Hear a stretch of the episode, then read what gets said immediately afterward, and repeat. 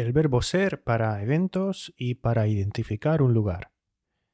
Si ya has estudiado la teoría de los verbos ser y estar, sabrás que este último verbo se usa normalmente para localizar cosas o personas.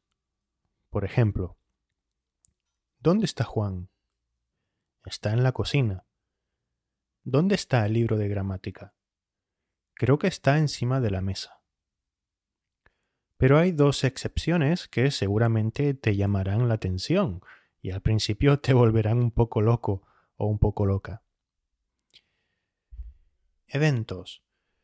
Cuando hablamos o hacemos referencia a un evento, pues en español usamos el verbo ser.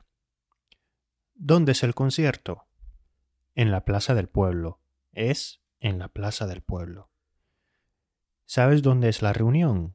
Llegó tarde. Me parece que es en la tercera planta. Empezaron hace 20 minutos. Me parece que es en la tercera planta. ¿Dónde fue la conferencia? En el auditorio. Fue en el auditorio. ¿Mm? Ya acabó. En estos casos, el verbo ser se puede sustituir por celebrarse o tener lugar.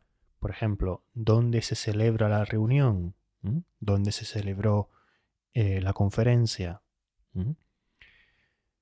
Identificar un lugar. Otro caso particular es el uso del verbo ser con atributos locativos adverbiales y preposicionales, cuando se identifica un lugar.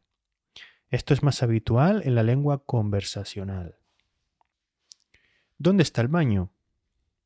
¿El baño está por ahí o el baño es por ahí? Creo que estamos perdidos. No tengo ni idea de cómo llegar a la casa de Juan. Sígueme. Creo que está por aquí o sígueme. Creo que es por aquí. ¿Sabes dónde está el supermercado? No lo sé, pero me han dicho que no es muy lejos. No lo sé, pero me han dicho que no está muy lejos. No es muy lejos. ¿Mm?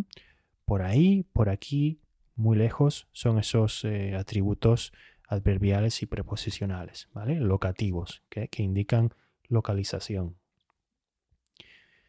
En el caso de las preguntas de los ejemplos anteriores, ¿dónde está el baño? o ¿sabes dónde está el, supermercado? El uso del verbo ser parece menos común. ¿eh? Sin embargo, también es posible oírlo en la lengua hablada de vez en cuando. Por otro lado, es importante decir que nunca decimos el coche es por ahí. Nunca decimos eso. Quizás porque al contrario de lo que ocurre con un supermercado o una casa, no se puede asociar un coche con un lugar. No se puede, entre comillas, identificar un coche con un lugar específico. Sin embargo, un supermercado, una farmacia o un baño siempre van a estar en el mismo lugar, no van a cambiar de sitio. Si tienes un buen nivel de español, te invito a consultar la nueva gramática de la lengua española, donde encontrarás más información y mucho más detallada acerca de, estos eh, usos del verbo ser. Hasta pronto.